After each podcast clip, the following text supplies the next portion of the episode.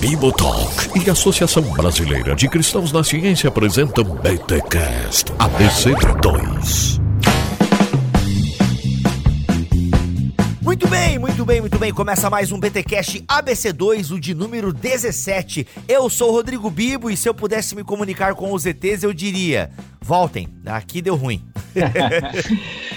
Bom dia, boa noite, boa tarde, pessoal. Eu sou o Thiago Garros e tem gente aí achando que o coronavírus é mandado pelos alienígenas, hein? Será? Sem comentários.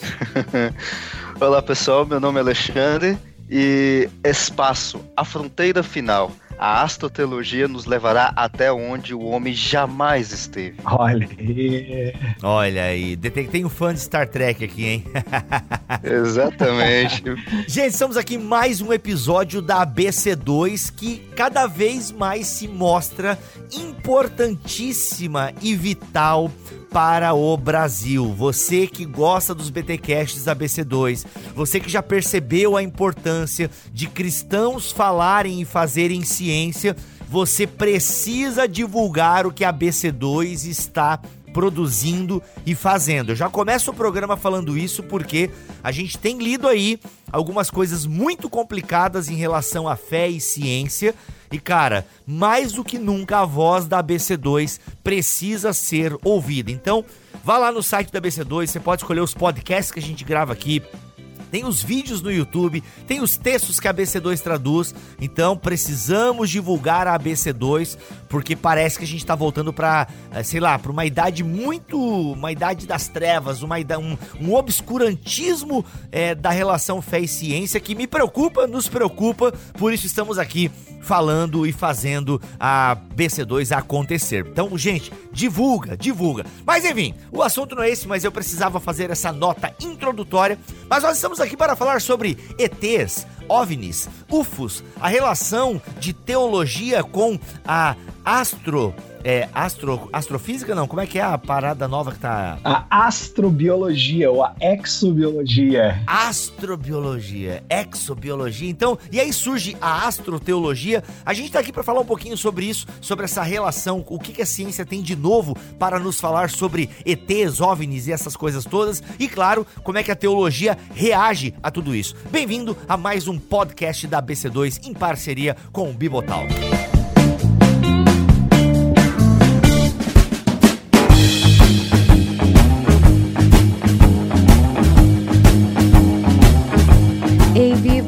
Ei, pessoas!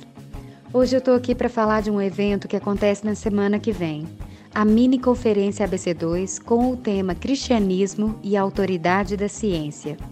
Nos dias 26, 27 e 28 de maio, às 19h30, teremos palestras com os professores Roberto Covolan, Guilherme de Carvalho, Marcelo Cabral e a nossa convidada especial, doutora Ruth Bansevich, geneticista do Faraday Institute, autora do livro Teste da Fé, dentre outros livros. O professor Gustavo Arce participará como host deste evento que você não pode perder. Faça agora mesmo sua inscrição por apenas 30 reais. Acesse nosso site www.cristãosnaciencia.org.br ou nos encontre pelas mídias sociais.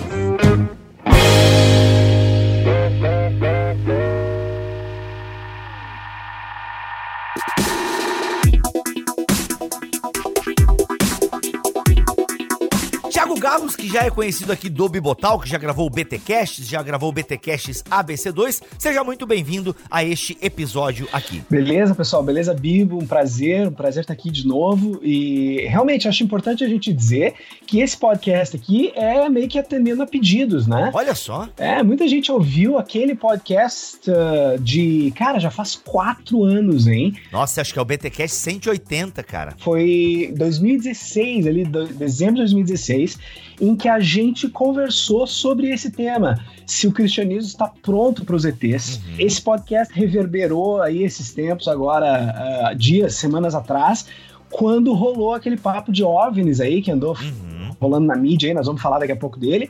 Então, só para deixar claro que nós estamos aqui eh, muito porque a galera pediu, o pessoal pediu uma atualização e, e, e mais, mais conteúdo a respeito dessa questão fascinante, né? Sim. Que é quais seriam as implicações teológicas e como é que fica essa questão científica com relação a possível contato, possível encontro com vida extraterrestre, né? Olha aí. E para nos ajudar nessa conversa, quem está com a gente aqui? Alexandre, por favor, você já participou também de um BT Cash ABC2, mas rapidamente aí apresente-se o porquê você está aqui agora para discutir sobre ETs cabeçudos verdolengas. Ah, pessoal, bom, participo da ABC2 já há alguns anos. Eu participei aqui de um podcast, o melhor podcast da ABC2 que teve até o momento, né?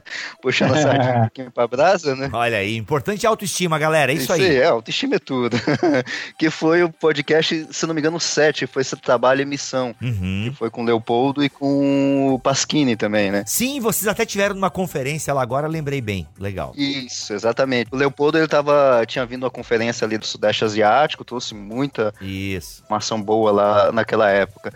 E, bom, eu tô aqui porque a minha área de pesquisa atualmente, eu já terminei mestrado, doutorado, essas coisas todas, e eu trabalho com cosmologia, mais especificamente cosmologia quântica. Como não só de início de universo vive um cosmólogo, né? Então a gente veio falar um pouquinho de teologia em outras galáxias também.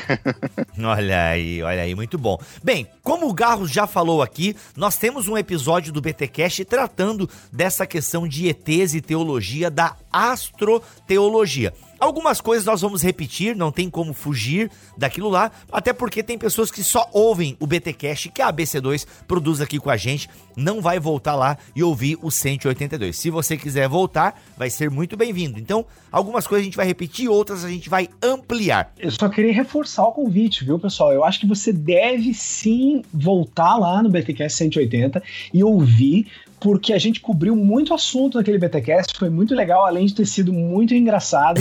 A gente estava ouvindo de novo esses dias e foi muito legal. Você deve ouvir sim o BTcast 180. Sim, seria muito massa. Ele tá muito legal mesmo, mas se você não não vai agora, ouve esse aqui, depois você volta lá, dá porque e aí você vai perceber que algumas coisas a gente repetiu. Ô Thiago, acho que a gente já pode começar explicando um pouquinho essa matéria, né? Astroteologia. Pois é, como a gente falou ali na introdução, a astroteologia, ela justamente se preocupa em juntar um campo da ciência que é relativamente novo, que tem sido chamado, antigamente ele era mais conhecido até como exobiologia, hoje o nome que a NASA adotou é astrobiologia, que é a busca científica de vida fora do planeta Terra. Isso aí é uma área científica que existe, multidisciplinar, pega gente da física, da astrofísica, pega biólogo, químico, enfim, e tem toda uma implicações, enfim, das ciências sociais, ética.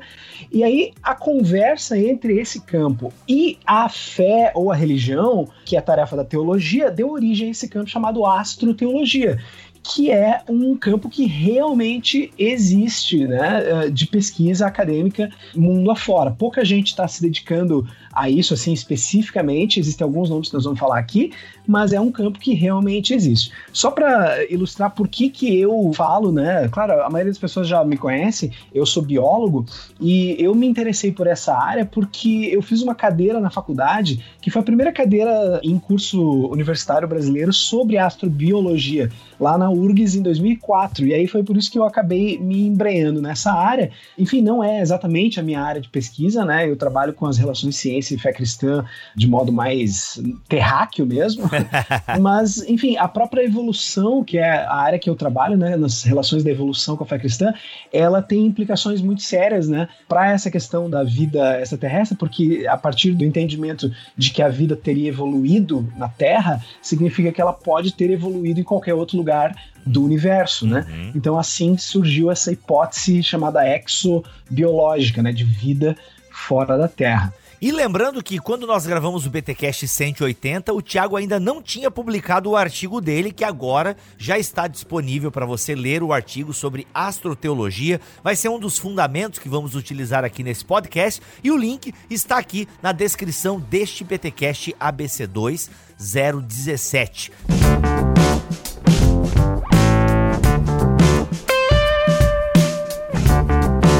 017. olha só, gente, como o Thiago já falou, toda essa discussão ela foi aí reverdecida nas internets e no mundo por conta de vídeos de OVNIs dos Estados Unidos aí que o governo me parece que autorizou o acesso. Antes era uma parada vazada e agora o governo autorizou o acesso, aí a galera tem acesso. Enfim, que parada que é essa aí de OVNIs? O porquê que essa notícia é importante? O que que tá rolando aí? O que que tá pegando de novo? Eu vou passar a bola para Alexandre daqui a pouco, mas é importante a gente esclarecer o que, que são esses vídeos aí que andaram circulando nas últimas duas, três, sei lá, algumas semanas atrás aí. Uhum. Esses vídeos são os mesmos vídeos que já tinham sido divulgados e vazados, entre aspas, há dois anos atrás. Dois anos e pouco atrás, dois, acho que foi final de 2017, se não me engano. A, o Pentágono, ele meio que oficializou a divulgação desses vídeos. Eles reconheceram que sim, são vídeos autênticos, mas os vídeos não trazem nada de realmente novo comparado ao que já se conhecia. E ao contrário do que os caras estão divulgando, e muita gente sensacionalista falou assim, esses vídeos não provam nada, eles não provam que existem extraterrestres e vida inteligente, como uh, boa parte aí dos tabloides e tal uh, chegou a escrever, né? Inclusive, tem uma, uma coisa até compartilhei com o Alexandre, não sei se eu mandei pra ti, bebê, a gente pode até linkar aqui no endereço. Uhum. Tem um vídeo de um canal na internet de um cara que ele, ele é um desmistificador profissional, um professional debunker. Ó. Ou seja, ele pega essas alegações de OVNIs e de vários outros fenômenos paranormais, ele consegue produzir eh, na garagem da casa dele com câmeras efeitos muito parecidos e ele tem hipóteses bastante plausíveis para o que, que seriam os três vídeos, né? Se não me engano, são três vídeos. Então, um ele acredita que é um avião filmado a muito, muita distância, outro ele acredita que muito provavelmente é um, um artefato meteorológico, Uhum. e o terceiro, aquele que parece que está se, movimentando muito rápido, uma coisa na água, Parece um peão. é, vai, vai perto da água, assim, bem rápido. Ele afirma que isso tem a ver com a distância que o avião que tá filmando tá, e que na verdade o avião que tá filmando e esse objeto estão se movendo basicamente na mesma velocidade. E ele inclusive mostra que dá para calcular isso através de trigonometria básica com as informações de ângulo e de velocidade que estão na própria tela do vídeo. Então vale muito a pena dar uma olhada. Então só para esclarecer que esses vídeos aí eles geraram burburinho, mas eles não são lá. São interessantes, claro, mas eles não provam a existência de OVNIs e nada. Eu queria perguntar para Alexandre como é que ele viu esses vídeos, o que, que tu achou, Alexandre? E qual é a tua opinião mesmo sobre OVNIs, sobre vida extraterrestre? Existe, não existe? Tu que passa os teus dias aí olhando o telescópio para fora do, da Terra aí, tu já viu algum voando por aí? Como é que é o lance? Caraca, o Alexandre é o cara do K-Pex. Já assistiu o K-Pex? Não, eu não conheço, não. Esse filme é legal, é legal. Tem que assistir, é maravilhoso, cara. Eu vou Maravilhoso. dar uma procurada depois. Eu moro aqui em Brasília, aqui numa região um pouco meio afastada, uma área rural, né? E aí eu tenho um telescópio aqui em casa, pequenininho e tudo, e eu fico algumas noites que dá nesse frio e seco de Brasília, que é uma maravilha para fazer esse tipo de observação. Eu já vi muita coisa estranha, que eu particularmente, eu no meu pouco conhecimento, eu não sei explicar. Então eu faço igual todo mundo faz, eu jogo tudo na conta do OVNI. Até eu ver, até eu conseguir uma explicação.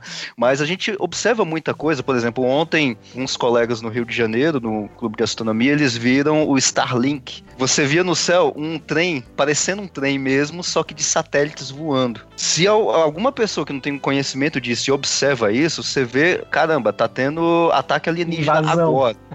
Tá tendo invasão alienígena agora, mas não, era só um trem de satélites passando, né? Com relação a essa questão dos vídeos e tudo mais, tem toda essa questão que o Thiago mencionou aí, e a gente também tem diversas, mas não é pouca não, é muita manipulação.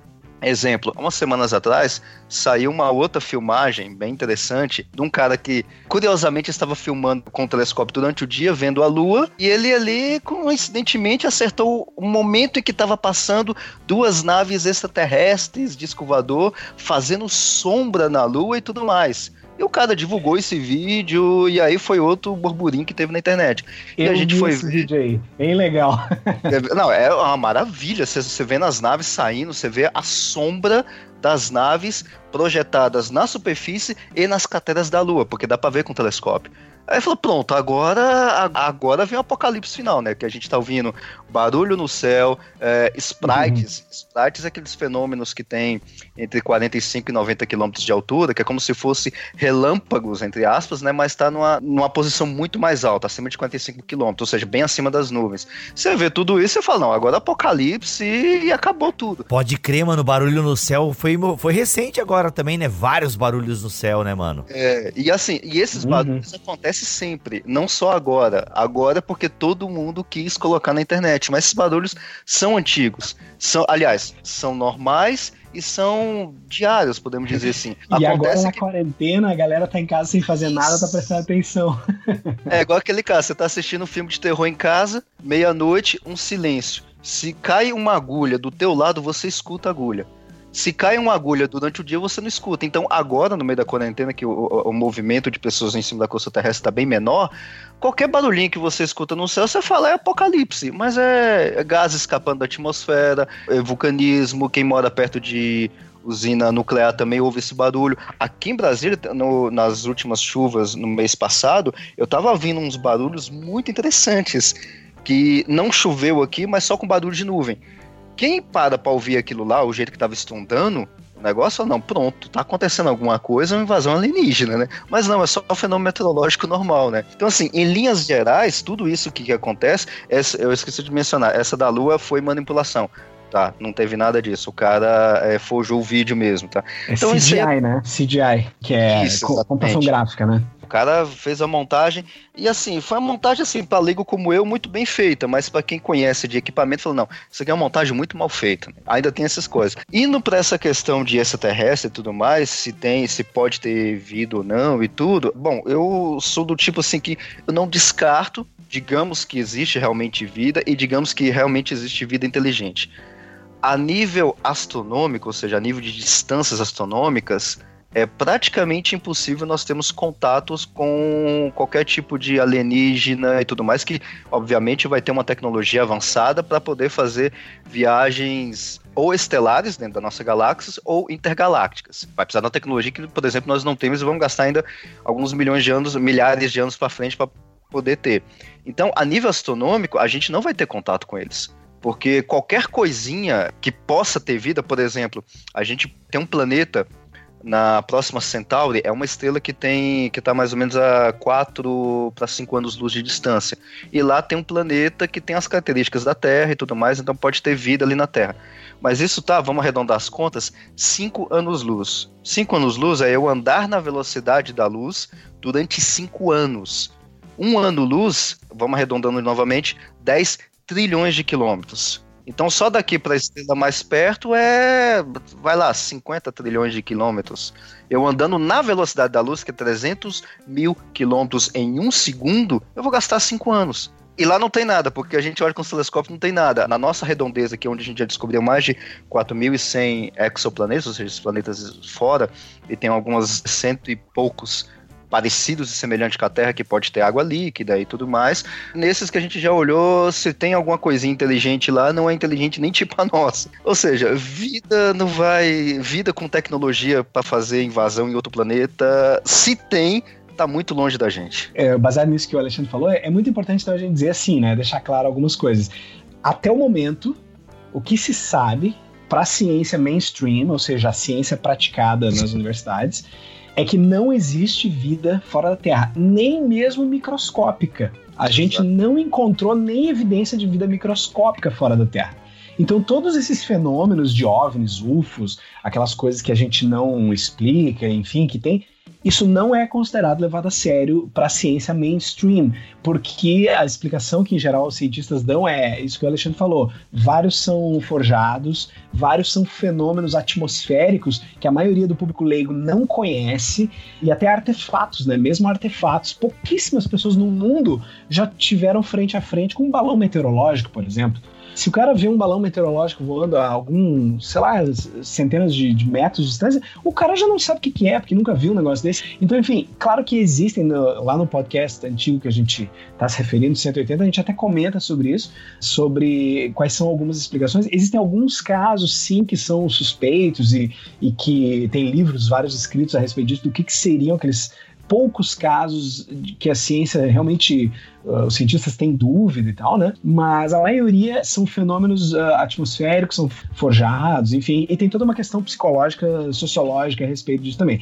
Então, até onde a gente sabe, não existem, né? Não existe vida extraterrestre. Essa questão é interessante, Thiago, porque esse desejo de encontrar vida lá fora desde que o ser humano conseguiu olhar, né, para o espaço e perceber a imensidão do espaço, e meu Deus, é muito é vasto e planetas, como é que vocês falam? Exoplanetas, exoplanetas, uhum. enfim, possibilidades, é parecida com a Terra, enfim, o cinema brinca muito com essa imaginação. É esse desejo da gente querer descobrir vida lá fora, né? Essa questão assim, pô, será que a gente está sozinho nesse vasto universo e tal? Inclusive, uma coisa que eu não contei no outro episódio, conta agora, essa questão que na década de 90, pelo menos, eu imagino que vocês viveram isso, eu era adolescente na década de 90, e cara, é, tinha o Jurandir que ia no programa do Ratinho e tal, que entortava a colher, que depois ele virou o ET Bilu, né? Mas enfim, aquela ideia de, cara, todo mundo começava a olhar pro céu. E eu lembro que na época eu peguei dois pratinhos de festa de aniversário, tá ligado? Aqueles de papelãozinho. Uhum. Peguei, colei, emborquei, né? Um emborcado pro outro, assim, um de, de boca pro outro. E aí fica parecendo uma, uma navezinha mesmo, de escovador e tal, né, cara? E aí eu peguei, enrolei no papel alumínio, joguei em cima de um fio de luz. E eu tinha uma máquina fotográfica da Iashica. Olha aí, quem é que vai lembrar da Iashica? e rolo da Kodak e tal, e tentei meio que forjar uma foto, entendeu? Então eu queria dar o meu furo de reportagem com, sei lá, 13 anos de idade, eu queria montar a minha foto de descovador. Só que infelizmente o fio acabava aparecendo e na época eu não tinha recursos de Photoshop para poder montar, né? Mas a gente era pirado com qualquer luz no céu, né, cara? Qualquer coisa que se movia diferente de uma linha reta, a gente já pirava e tal. Eu lembro que na época não tinha drones como tinha hoje. Mas tinha algumas coisinhas que era tipo uns mini helicópterozinhos assim. Sim, sim. Já era uma espécie de drone, né? Mas não era drone. E, cara, eu lembro que tinha uns, um azul lá no meu bairro que uma vez apareceu, cara, a galera pirou. Todo mundo tinha uma história para contar de que viu alguma coisa de noite e tal. Era é, Esse fenômeno é muito louco, essa necessidade. E aí, aqui eu falei de uma coisa de, de adolescência, né? Mas a própria ciência de um tempo pra cá, sei lá, algumas décadas, tá investindo grana nisso, né? E a minha pergunta é por que se investe tanta grana para descobrir se a gente tem vida lá fora ou não? Uma coisa que é importante também a gente falar é que é o seguinte: essa hipótese de vida fora da Terra, ela é uma hipótese científica e ela é fascinante. Tu imagina, uma, uma, vez que a gente tem um planeta dentro do sistema solar aí de oito, nove planetas, dependendo se tu contar Plutão ou não, né? Um deles tem vida, bom, beleza, então quer dizer que existem outros sistemas planetários que pode haver vida. Então ela é uma hipótese científica. E por isso vale a pena a gente procurar se há vida em, em outros lugares enfim, porque é uma questão científica fascinante, imagina, né? A gente falou bastante disso na, no outro podcast lá, e claro, existem várias questões envolvidas, né? A gente pode ser que encontre, por exemplo, a NASA previu há algum tempo atrás, e disso a gente falou no outro podcast, que nós vamos encontrar vida microbiana e nós já estamos há décadas aqui no nosso sistema solar procurando vida microbiana em Marte, em outros lugares. A gente já mandou robozinho e sonda para algumas luas do sistema solar, né? Luas que orbitam outros planetas, e a gente já aterrizou lá, já jogou sonda lá e estamos procurando, e tem missões futuras, né, que vão procurar essa, essa vida, né, fora do, do, do, nosso planeta, em lugares mais próximos que a gente consegue mandar uma navezinha, que é aqui no nosso sistema solar. Eu acho que a resposta científica para tua pergunta é que a gente poderia aprender muito sobre a, a, vida na Terra mesmo, ou o que, que é vida e como que a vida se dá, no momento em que a gente tem um N igual a 2 de vida. Porque por enquanto a gente tem N igual a 1 de vida, né? Porque é só aqui que tem vida. E se a gente encontrar vida, sei lá, numa lua de Saturno, como Europa, né? O Alexandre pode falar mais, a gente tá mandando uma, eh, uma missão daqui a alguns anos para a Europa, que é uma lua de Saturno. Aliás, isso é um erro lá do nosso podcast antigo, que eu falei que era. Desculpa, é, lua de Saturno não, lua de Júpiter. Eu falei lua de Saturno lá e falei errado de novo agora. É, lua, é uma lua de Júpiter. Europa, né, Alexandre, é uma, é uma lua de Júpiter que tem um oceano. Ela, ela tem gelo na superfície, isso a gente sabe de fato, e abaixo de uma camada de gelo ela tem água líquida. Essa hipótese, então, exobiológica, né, de haver vida fora, ela é uma hipótese científica que pode ser testada e que ela vale a pena ser testada, na minha opinião, porque ela vai nos revelar muito sobre a própria vida na Terra. Uma coisa muito importante da gente dizer, e também que é importante para essa discussão de OVNI, é o seguinte: a ciência, e o Roberto Covolan já falou isso na própria podcast da, da Autoridade da Ciência, a ciência é muito conservadora, apesar de que pouca gente se dá conta disso. Mas a hipótese exobiológica, vamos dizer assim, ela é conservadora, ou seja, a gente assume que vida em outros lugares vai ser vida parecida com a vida que a gente conhece. Ou seja, quando a gente procura vida em outro planeta, outra lua, outro mundo, a gente toma como base uh, os parâmetros que a gente conhece sobre os quais a vida pode existir na Terra. Ou seja, a gente procura por água líquida, a gente procura por uma, um local de temperatura que possa permitir água líquida. Então, por exemplo, Vênus a gente sabe que não vai ter vida. Porque não tem água líquida, é impossível, é muito quente. Então, aí tem hipóteses assim, ah, que podem haver vida não baseada na água, não baseada no carbono, baseada no silício, baseada em outras coisas. Só que isso são hipóteses que não são conservadoras, são hipóteses meio heterodoxas. Então a gente procura vida de forma conservadora, água líquida. E por isso que é importante essa questão que o Alexandre falou dos exoplanetas. E isso, aliás, é uma grande novidade de quatro anos para cá, de quando a gente gravou aquele podcast anterior, de que a gente, ah, de lá para cá, a gente descobriu muitos, mas muitos, mas muitos exoplanetas, ou seja, planetas fora do nosso sistema solar, sistemas planetários, e alguns deles, né, Alexandre, que são muitíssimos parecidos com a Terra que tem essa questão da água líquida, da temperatura, né? Fazendo o caminho inverso, na realidade, puxando justamente nessa questão do, dos planetas, dos exoplanetas, eu estou olhando inclusive agora no site exoplanets.nasa.gov e lá tem a contagem lá que eles fazem de planetas. Até esse momento, dia, na, na realidade, a última contagem deles é 10 de maio de 2020. Tem 4.154 planetas com exoplanetas confirmados e desses tem 160 do tipo terrestre, ou seja, que pode ter rochas, um núcleo vamos dizer assim, semelhante à Terra, ou seja, um núcleo que tenha ferro, seja mais ou menos rochoso, igual Mercúrio, Vênus, Terra e Marte, e por aí vai. Tá? Então a gente já tem 160. Detalhe: 160 exoplanetas na nossa galáxia essa, essa confirmação aqui dessas, dessas missões, a missão Kepler e a missão K2, que são missões que ficam procurando exoplanetas em outras estrelas. Tem diversos métodos de procurar isso, trânsito, imagiamento direto e por aí vai. Só que todos esses são da nossa galáxia. Fora da nossa galáxia, se eu não me engano, a gente conseguiu detectar um e eu não tenho certeza se foi somente um, e não está, vamos dizer assim, confirmado. Agora, faz a conta de quantos exoplanetas, geral, a gente tem exoplaneta do tipo gigante gasoso, superterra, desconhecido, que a gente não sabe, do tipo Netuno, ou seja, sempre comparando com os nossos planetas do sistema solar aqui. Existe no universo já mais ou menos catalogado ou contado cerca de 2 trilhões de galáxias. 2 trilhões de galáxias. Esse é um número gigantesco. Nossa senhora. Nossa não, vossa. Vossa Senhora, hein? a gente tinha uma conta antigamente na faixa de mais ou menos 500 bilhões de galáxias. A gente teve agora, nos últimos, acho que dois, três anos, aí a contagem passou de 2 trilhões de galáxias.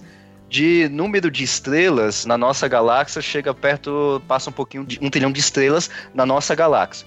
Mas jogando a conta baixa, um trilhão de galáxias para 100 bilhões de estrelas cada uma dessas galáxias. Tem galáxia grande, pequena, de todo tamanho.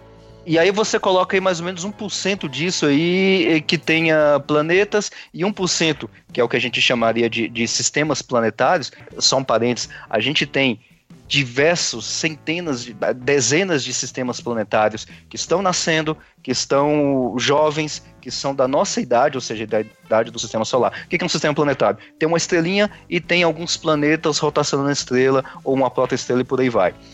Coloca tudo isso na conta e faz a conta de quantos planetas do tipo a Terra, e aí você faz aquela, aquela equação de Drake, que é do paradoxo de Fermi, que a, a, a, história é mais ou menos o seguinte: olha, se tem tanta vida por aí, no universo afora, cadê todo mundo? Isso aí foi uma brincadeira que o, que o físico Fermi com os outros caras fizeram na década de 50, se não me engano, e aí ficou com essa ideia de paradoxo de Fermi. E aí os caras montaram uma equação que é só probabilística, ou seja, você joga só valores, 1% disso, daquilo tudo mais.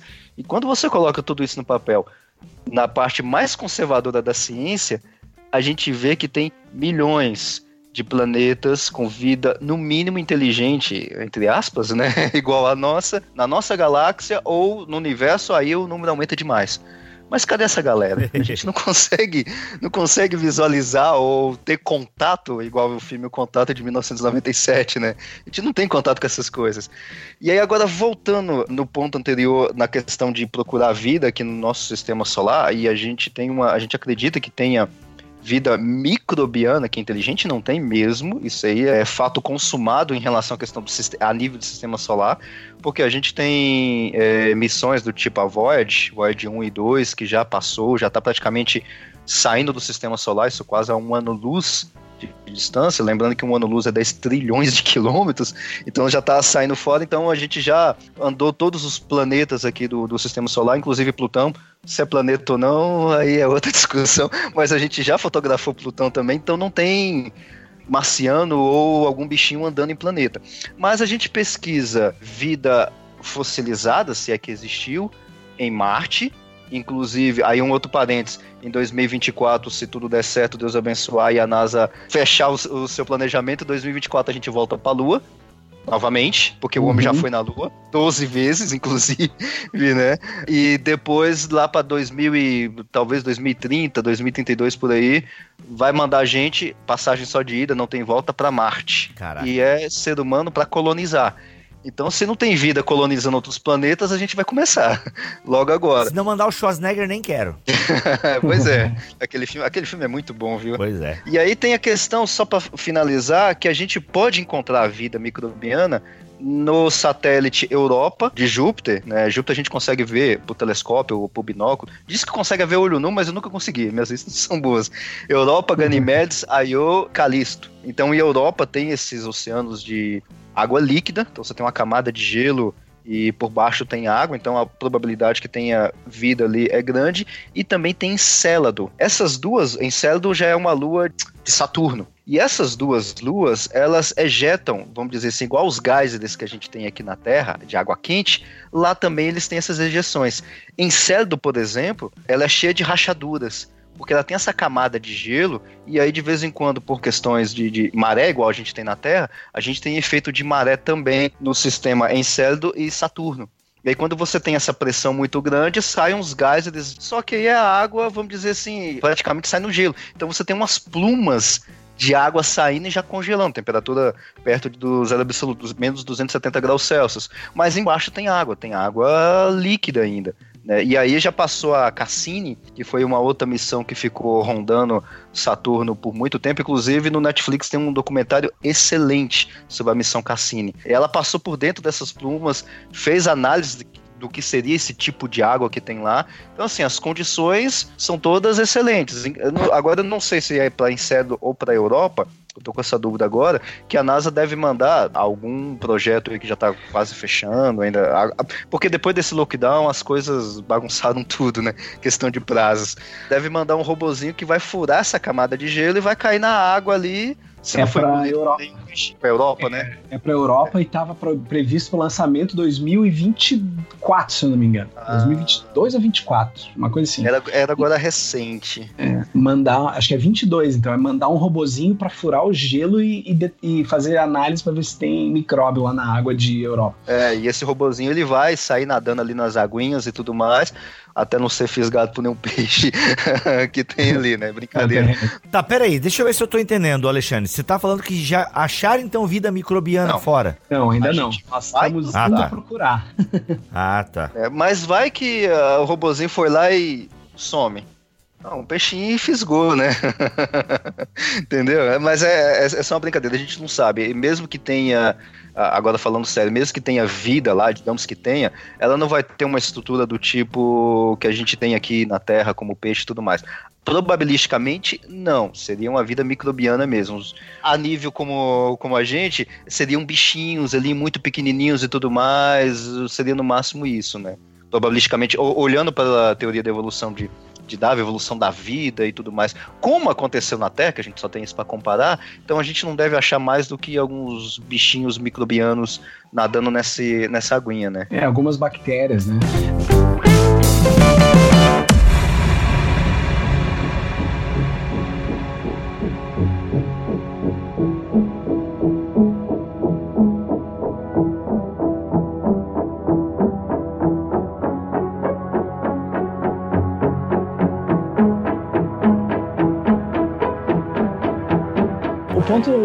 Aí, já trazendo um pouco para teologia, é que essa é a, é a perspectiva imediata, assim, pro, pro, pro, imediata, digo, iminente, né, da gente descobrir vida microbiana. Lá no nosso podcast antigo e no meu texto também que está linkado, eu exploro um pouco das implicações teológicas sobre isso, né, que uh, às vezes a gente é muito rápido, as pessoas em geral não estão muito interessadas, assim, ah, se existir vida microbiana, tá, beleza, Deus criou também e já meio que descarta a questão, mas eu acredito que existem algumas implicações teológicas bastante interessantes, se isso for o caso mesmo, se a gente descobrir. E, enfim, acho que não cabe para a gente falar aqui, porque vamos falar do que realmente é legal, que é a vida inteligente mas eu acho que teria algumas coisas bem interessantes a respeito de doutrina da criação, por exemplo, né? Qual é o escopo da criação de Deus, né? Será que é só o nosso planeta? Será que, enfim, e, e se a gente descobre que a vida realmente é muito abundante no cosmos, como é que a gente vai ver isso com relação a, enfim, a, a Deus mesmo, um Deus que ama a vida e que criou seres que são passíveis, inclusive, de evoluir para formas mais complexas e, e, quem sabe um dia, daqui a milhões de anos, também uh, produzam autoconsciência e possam se voltar até ele, enfim. Então tem várias implicações interessantes da vida microbiana que a gente às vezes é muito rápido em passar por cima. Então dá uma olhada no nosso podcast antigo que a gente fala mais sobre isso e também no, no texto que está linkado aí que eu exploro um pouquinho sobre isso. Porque a ideia de que a vida microbiana, como nós já fomos, né? Como a gente evoluiu também de seres microscópicos, eh, pode acontecer lá também, né? Essa é a questão. Exatamente. E a questão teológica que envolve é, tá, Deus criou, beleza. E se já evoluiu? O C.S. Lewis tem um texto muito legalzinho dele chamado Religiões e Foguetes, que tem aqui num livro chamado A Última Noite do Mundo que é uma edição especial da Thomas Nelson. E nesse texto, o nome do texto é Religião e Foguetes, esse mesmo. Ele fala que se existe vida inteligente ou alma, né, essa questão que ele, ele aborda aqui, essa questão espiritual, né, se são seres racionais ou espirituais, talvez Deus esteja mantendo em quarentena de nós, né, porque nós como seres que já caímos e já provamos o quão malignos somos, provavelmente escravizaríamos esses seres, né. Então talvez eh, se existe seres racionais ou espirituais em outro lugar do cosmos, né, em outro lugar do universo, Deus mantém separado de nós por conta da nossa maldade. E aí aquela ideia, né, Tiago, tipo, e Alexandre, eles talvez não tenham caído, eles talvez estejam vivendo lá num, ainda num estado paradisíaco, eles não se desviaram como nós nos desviamos, né? Então Deus pode ter criado e simplesmente não desenvolveu com eles uma história de pecado, redenção, nova criação. Eles vivem ainda no estado original da criação que Deus fez. Não, eles não têm um Adão e Eva, digamos assim, né? E por isso que Deus se encarnou em Jesus Cristo, 100% homem e porque nós erramos, né? Nós erramos o alvo e tal. Aí então que, que eu acho que começam as grandes discussões teológicas, né? Enfim, é, que é esse ponto que o C.S. Lewis e, e, vários autores vão trabalhar. Uma coisa que eu acho importante a gente ressaltar é uma questão que muitas vezes está fora do, do imaginário das pessoas, os crentes em geral não sabem, que é o seguinte: a teologia cristã ela lida com essa hipótese astrobiológica, ou seja, de vida em outros mundos, e vida inteligente, há séculos, há séculos. Existe texto e gente discutindo isso desde que o cristianismo é cristianismo. E uma coisa importante é que o consenso da teologia cristã até mais ou menos 1870, quando os telescópios e coisas ficaram realmente muito bons e que a gente começou a olhar para outros lugares e descobrir muitas luas e muita coisa, o consenso era de que sim, que existia certamente vida fora da Terra e que essa vida dava glórias a Deus e o universo era cheio de vida. Foi a partir de 1870 que a coisa começou a, a meio que se revelar por causa da ciência, começou a revelar que o universo, que pelo menos aqui ao nosso redor era tudo estéreo, que não tinha vida. E aí isso foi meio que fez com que a teologia tivesse que meio que se readaptar e repensar. Mas como assim? Como que Deus fez um monte de lugar vazio? Né? A gente até falou lá no podcast antigo do chamado princípio da plenitude.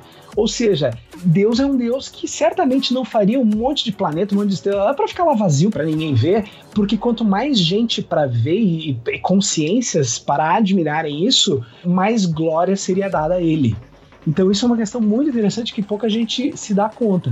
Bom, aí começam as grandes questões, né? Se existe vidas inteligentes, né? Se existem é, consciências e tal. A primeira coisa que a gente tem que saber é justamente essa questão.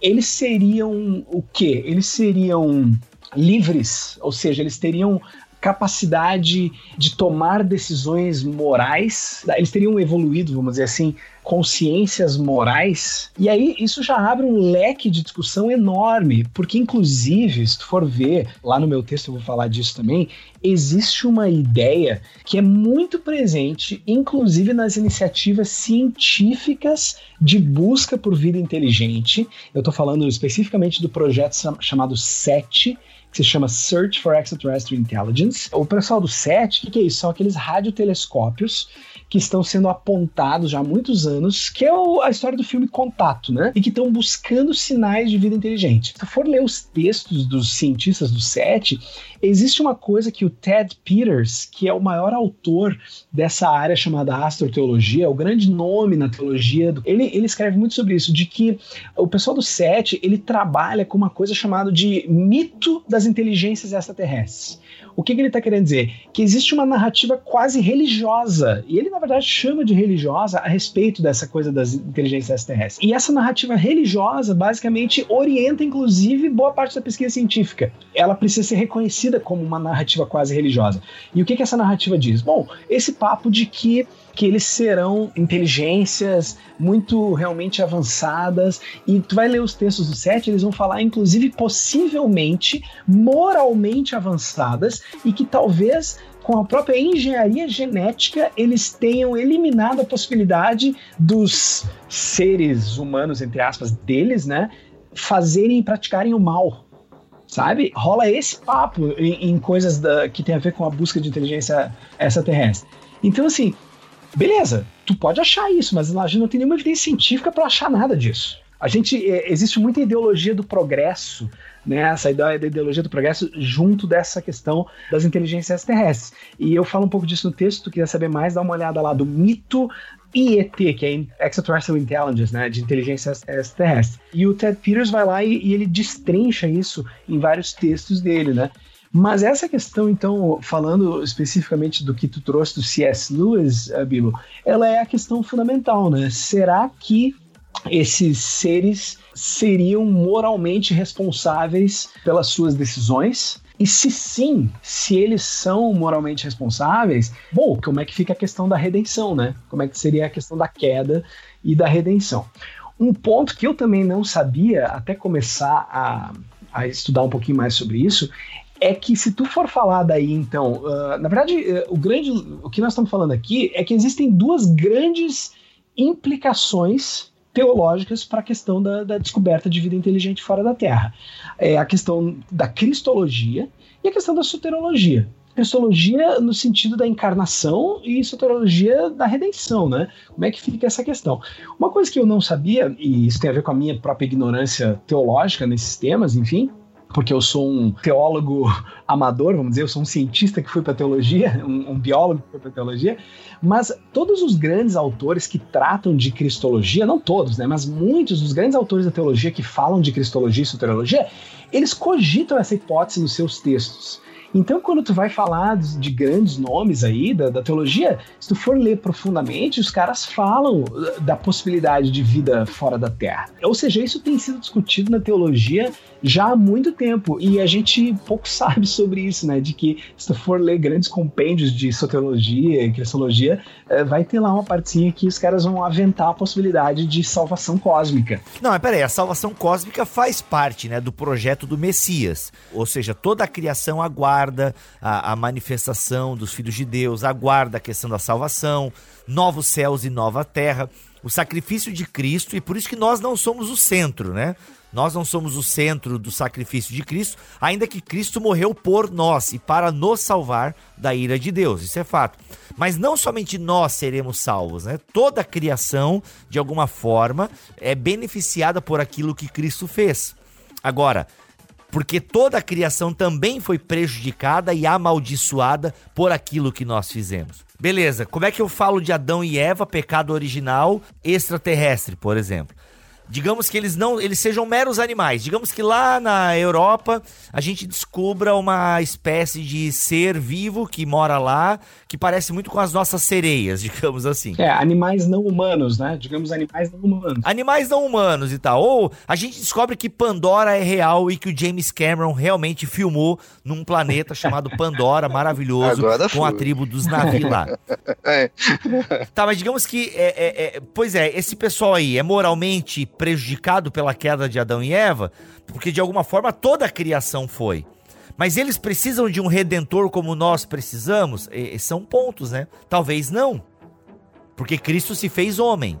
Pois é. Aí tem a questão importante, para ver como essa discussão é difícil e ela tá no plano da, da da, da hipótese, né? Da, da elocubração da viagem, vamos dizer assim. É viagem teológica, mas é importante, porque vai que, vai que se descobre e vai que amanhã anunciam, sei lá, isso pode acontecer a qualquer momento. Daqui a pouco a gente recebe um sinal de uma inteligência, enfim, que talvez não esteja mais aqui, mas que esteve há milhões de anos e nos mandou um sinal.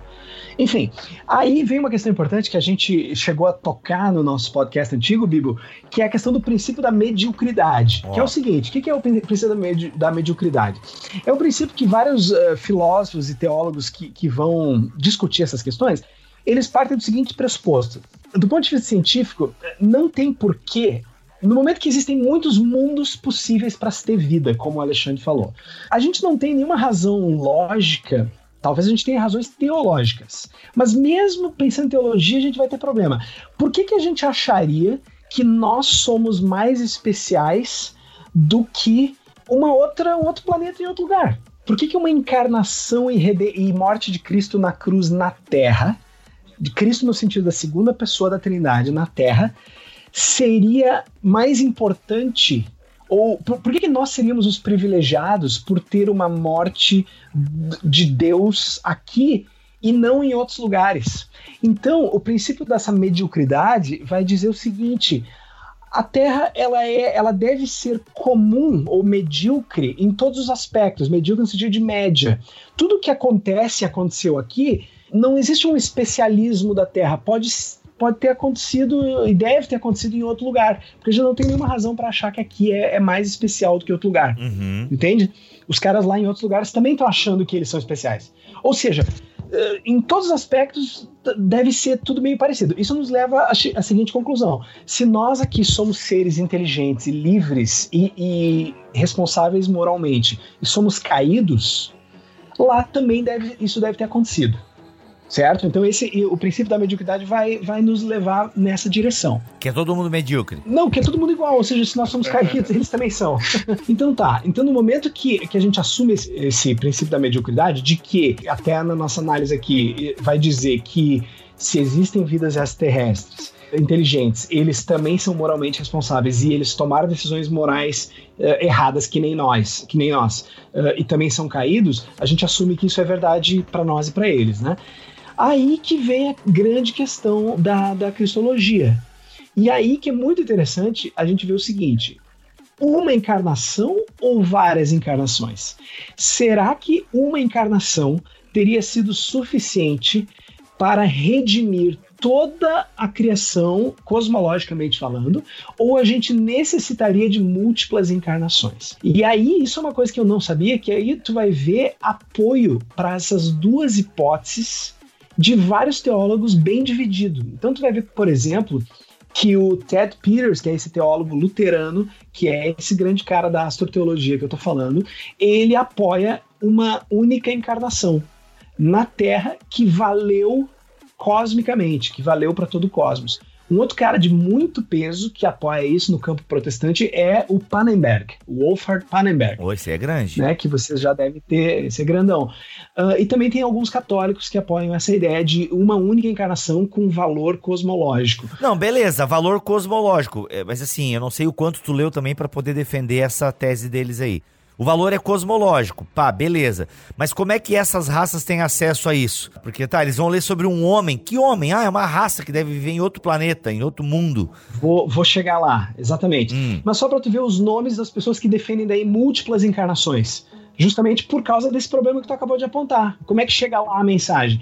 Então, uh, eu diria que é um pouco mais comum defender múltiplas encarnações. Né? Por exemplo, protestantes, Paul Tillich defende múltiplas encarnações, Lewis Ford, que eu não conheço, e aí tem alguns católicos de peso, por exemplo, Carl Hanner, Sim. que é um católico de muito peso na teologia do século XX. E aí tem outros, Ernest McMullen também. O próprio David Wilkinson, que é um protestante, também uh, aponta no texto dele, no texto dele que daqui a pouco eu vou indicar, para o Taylor de Chardin, que é um católico bem famoso né, nas relações ciência e religião, Taylor de Chardin, Yves Congar, Norman Pittenger, o bispo Frank Weston e o próprio John Polkinghorne, oh. como gente que defenderia múltiplas encarnações. E ainda tem gente que afirma que nos escritos de Tomás de Aquino, tu pode identificar Tomás de Aquino sendo aberto ou até apoiando múltiplas encarnações. Certo? Então, é, isso é muito importante. É, o C.S. Lewis aqui, eu acho que ele se encaixa dentro da, do primeiro grupo lá. Ele diz o seguinte: pode acontecer que a redenção de outras espécies diferisse da redenção da nossa por operar por meio da nossa. Há uma sugestão de algo assim em Paulo, ele cita Romanos 8, 19 23, quando ele diz que toda a criação está ansiosa e esperando para ser libertada de algum tipo de escravidão e que a libertação ocorrerá somente quando nós, cristãos, entrarmos completamente em nossa filiação a Deus e exercermos a nossa gloriosa liberdade. É muito, muito, muito legal. É, talvez sim, talvez o Lewis se encaixa nessa, nessa ideia da, de uma única encarnação. Agora eu vou dar a dica quente, tá? Dica quentíssima para quem quiser ler mesmo sobre isso e se informar, tá? Isso tem a ver com uma novidade que surgiu de 2016, quando a gente gravou o primeiro podcast para agora. O Ted Peterson, ele organizou um compêndio de astroteologia em 2018 que está disponível no Amazon, tem quase 500 páginas, em que ele juntou pessoas com visões diferentes para discutir tudo isso que nós estamos falando aqui, desde a parte científica, as implicações teológicas, certo? Eu tô com o livro aqui e ele está simplesmente por 25 reais para Kindle na Amazon. Se chama oh. Astroteologia, ciência e teologia se encontram, encontram-se com a vida extraterrestre. Astroteologia editada por Ted Peters. Mas não tá em português, né? Tu fez uma tradução aí, né? Não tá em português. Ah, tá. é, é, em inglês, é. é. em Kindle em inglês. Tá 25 reais, compre pelo link do Bibotalk, né, Bibo? Com tá? certeza, é isso aí, sempre. Deixar o recado. Nesse livro, eles vão ter alguns capítulos que vão discutir com essas pessoas que defendem uma encarnação única e uma encarnação múltipla. Então, o Ted Peters, que é o organizador, ele escreve um capítulo junto com outro cara, na verdade não é junto, é um outro, é, tem o capítulo do Ted Peters e tem o capítulo do outro cara que, que também está na organização desse livro, que é o Joshua Moritz.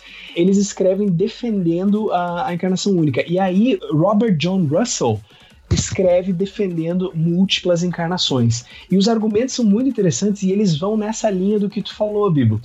Não sei se tu quer entrar no mérito, mas o ponto é o seguinte: quando a gente pensa em encarnação, a gente tem. Isso são palavras do John Russell, esse. A gente. Do John Russell, não, o, do Ted Peters. A gente tem que entender uma dimensão ontológica da encarnação, e uma dimensão revelacional da encarnação. No momento que a gente entende a encarnação do ponto de vista ontológico, Ted Peters vai dizer assim, que através então da encarnação de Jesus de Nazaré, Deus redime o mundo das leis físicas e das regularidades que fazem com que o pecado e a morte sejam produzidas pelo universo. Então, na encarnação de Jesus, quem defende e quem aborda a questão pelo ponto de vista ontológico, Deus começa a transformar o mundo em nova criação, mudando essas leis e essas regularidades. Olha que interessante. No momento em que Jesus, segunda pessoa da Trindade, encarnou da, na Terra, começou o primeiro passo de uma renovação da criação em que as, a natureza da natureza mudou. Tu entende? Ou seja, a partir de agora, a morte não tem mais o poder último e um aspecto fundamental na natureza mudou. Ou seja, mudou a natureza da, da natureza. Isso é o início da nova criação. É o início de uma no... Da, as leis naturais já mudaram no momento em que Cristo encarnou.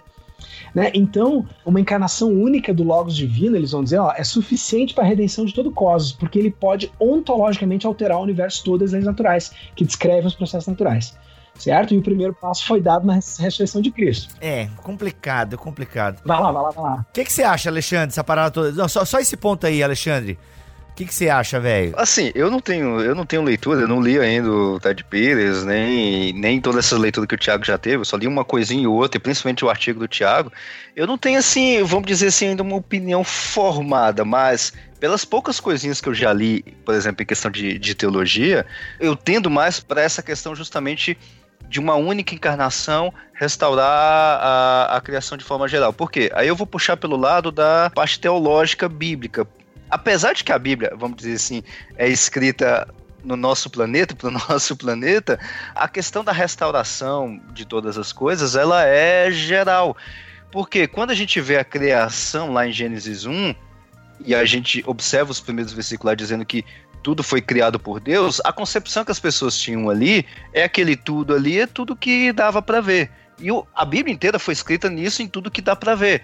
Mas ela não é desatualizada por questões científicas, porque nós, apesar de conseguirmos ver, vamos dizer assim, um universo muito maior do que as pessoas continuavam vendo, a gente ainda continua com a mesma princípio bíblico. A restauração é ainda para tudo, para o cosmos inteiro. Aí é que vai, tá aí a minha dificuldade, a minha falta de leitura nisso.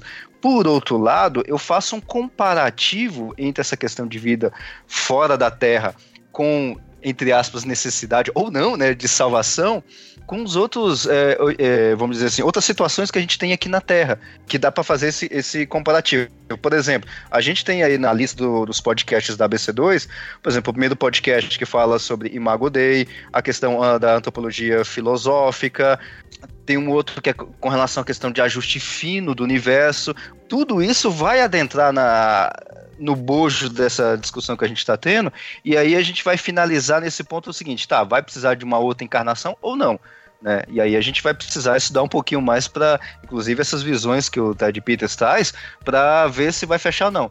Eu, na minha pouca leitura, que eu não tenho muito ainda, eu acho que a, que a restauração de todas as coisas já foi começada. A gente não vai precisar de uma nova encarnação. E aí eu vou fechar com uma questão, é, vamos dizer assim, futura questão de escatologia, senta naquelas linhas todas que, é, que a gente conhece. No final, quando acabar tudo, a gente vai ter novos céus e nova terra. Digamos para o nosso planeta Terra aqui. E isso vai ser eterno. Detalhe: o planeta Terra, como planeta, vamos dizer assim, funcional, que pode ter vida e tudo mais, ele só vai ter, entre aspas, vida até 5 bilhões de anos para frente porque a, o nosso Sol vai virar um gigante vermelho e tudo mais, e não vai ter mais condições nem de água líquida, vida aqui nessa Terra a gente vai para onde na escatologia? A gente vai para onde? Porque hum. Novo Céus e Nova Terra é eterno. Com certeza não é nessa terra que nós estamos. Isso aí é, é uma consequência científica séria. Mas a gente vai para onde? Aí faz o link justamente com essa discussão toda que a gente está tendo agora. Mas realmente, Bibo, eu acho que essa questão, é, o, o Alexandre tocou num ponto que é o seguinte: no momento que é, essa visão ontológica da, da encarnação, ela pode ser vista da seguinte maneira: ela, ela meio que resolve, resolve não, mas ela dá uma luz é, num problema que é o seguinte também.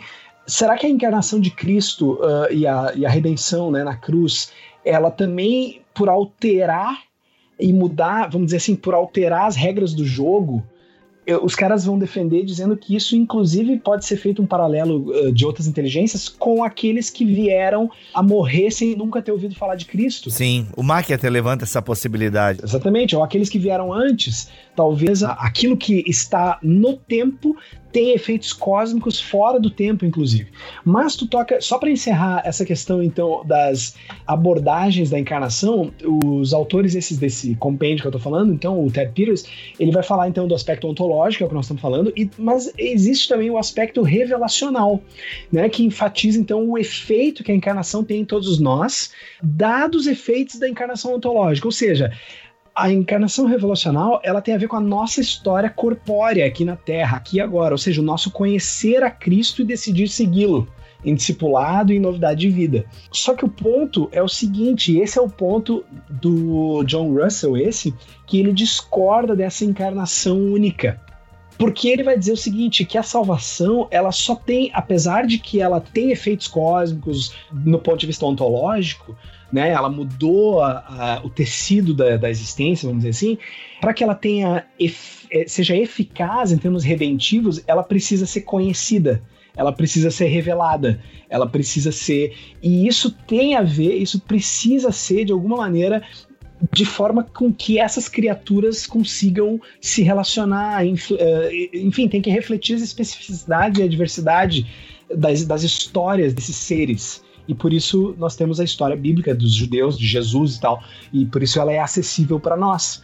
A grande questão é como então uma, uma encarnação ontológica poderia ser acessível para esses seres tudo bem os efeitos cósmicos e tal, tá? então assim, tem uma disputa entre esses autores que está registrada nesse livro e é interessantíssimo, então eu recomendo efusivamente este livro para discutir essas questões de encarnação redenção, é, cristologia e soterologia.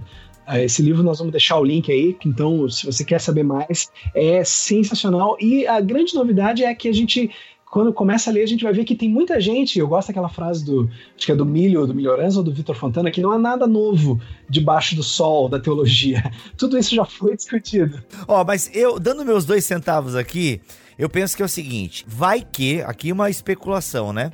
Porque, olha só, Jesus é a imagem do Deus invisível, ele é o primogênito de toda a criação ok? Nele foram criadas todas as coisas no céu e na terra, as visíveis e as invisíveis. Então, se existe vida inteligente em outro lugar do universo, passou pela mão de Jesus. Entendeu? Sejam criaturas visíveis ou, ou as invisíveis. Os poderes, soberanias, eu estou lendo aqui, gente, Colossenses capítulo 1, a partir do versículo 15, tá? E aí o que acontece? Ele é antes de todas as coisas e nele tudo subsiste, nele tudo se encaixa. E foi do agrado de Deus que por meio dele tudo se reconciliasse. Ou seja, tanto as que estão na terra quanto as que estão no céu, estabelecendo a paz pelo seu sangue derramado na cruz. E se Jesus, o homem, encarnado como ser humano, esse ser, esse animal racional que vive num planeta chamado Terra, ele fosse representante federativo de todas as criações. Sim. Entendeu? É. Então acho que essa é a ideia. Ou seja, a encarnação, a cruz, a morte, ressurreição e, né, e o aplacamento da ira de Deus valeu para todas as coisas visíveis e invisíveis. Como essa redenção vai chegar lá? Pode chegar da mesma forma que chegou por aqui, por meio de da história, por meio de uma revelação, de um livro que conta que um representante de toda a criação morreu e aplacou a ira divina e tal. Então você deve crer. Talvez ele não seja como é os ETs ou os azulzinhos lá de Pandora, mas ele é, não deixa de ser um salvador, né? Cara, especulação total, né? Enfim. Mas é muito legal, né? Muito legal discutir isso. E, enfim, eu recomendo, então, uh, você dar uma pesquisada sobre astrotheology, né? A maioria só tem em inglês, uh, texto sobre isso, enfim. Uma introdução tá nesse meu texto, que é em português, que toca um pouquinho nesses aspectos, mas, enfim. Já é uma boa introdução. O texto do Tiago já é uma boa introdução para você entender um pouquinho mais sobre a astroteologia. Muito legal. E o link do livro está aqui também na descrição deste podcast. É isso, gente. É isso aí. É isso, pessoal. Prazer, foi muito legal e tamo aí. É nóis. Alexandre, obrigado pela sua participação mais uma vez aqui no BTcast ABC2. É um prazer, Bibo, Thiago e, bom, é, BTcast é sempre um prazer, tanto de ouvir como de participar, é uma maravilha. Poxa, obrigado, querido, valeu pelo carinho mesmo aí. É isso, gente, se Deus quiser e assim permitir, voltamos nas, no mês que vem. Semana que vem tem BTcast normal e mês que vem mais um BTcast ABC2. E fica aí novamente o meu incentivo para você conhecer o site da ABC2, Cristãos na Ciência, Associação Brasileira de Cristãos na Ciência. O link também está aqui na descrição deste episódio. Tem muita coisa boa que eu tenho certeza que vai lhe ajudar, vai lhe abençoar. E nesses dias aí tão escuros de negação da ciência, é importante a gente ver cristãos comprometidos com a verdade falando da boa ciência. É isso, fiquem todos na paz do Senhor Jesus.